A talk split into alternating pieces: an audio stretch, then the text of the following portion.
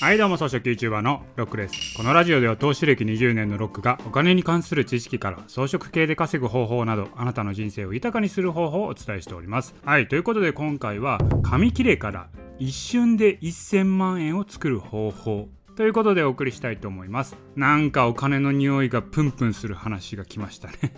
これねサラリーマンの方、まあ、副業している方はぜひとも今後活用していってほしい内容になりますので最後まで聞いていただければなと思います。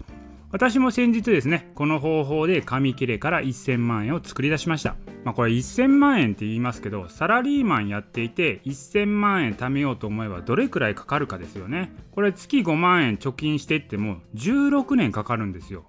これ何らか起業しようと思ってお金を貯めるって言うてもね16年も待ってられへんじゃないですか。でもこの方法紙切れで一瞬にね1000万円作れたらめちゃくちゃいいじゃないですか。16年ショートカットできるんですよ、まあ、そんな方法あったらいいですよね。これ何だと思います？一瞬でね1000万円作れるんですよ。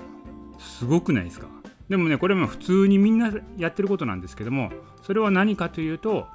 創業融資ですね。要はですね創業融資って何かというと何らか事業を創業するときに金融機関からお金を融資してもらえるものなんですよ。これ何がいいかっていうとぶっちゃけね紙切れだけでいいんですよ。紙切れっていわゆるね創業計画書。計画書があればお金引っ張れるんですよ。言うたら事業の実態がまだなくてもお金借りれるんですね。だからこれ事業を始めるためにね借りるお金なのでそれはないですよと。今からやるんですよ。今からこういう事業をやるからお金貸してくださいって言って借りるもんなんですよ。あとね別にね法人じゃなくてもいいんですよ。個人事業主でも借りれます。私もね今フリーランスなんであの法人作ってないんで個人事業主としてお金借りました。いやだからサラリーマンが副業で創業しますって言って創業融資1000万円貸してくださいって言えばですよ。月5万円貯めるんだったら16年かかったのが一瞬で手に入るわけですよ。だから1000万円の軍資金が手に入ればいろんなことできますよね。だから16年間ショートカットできるんですよ。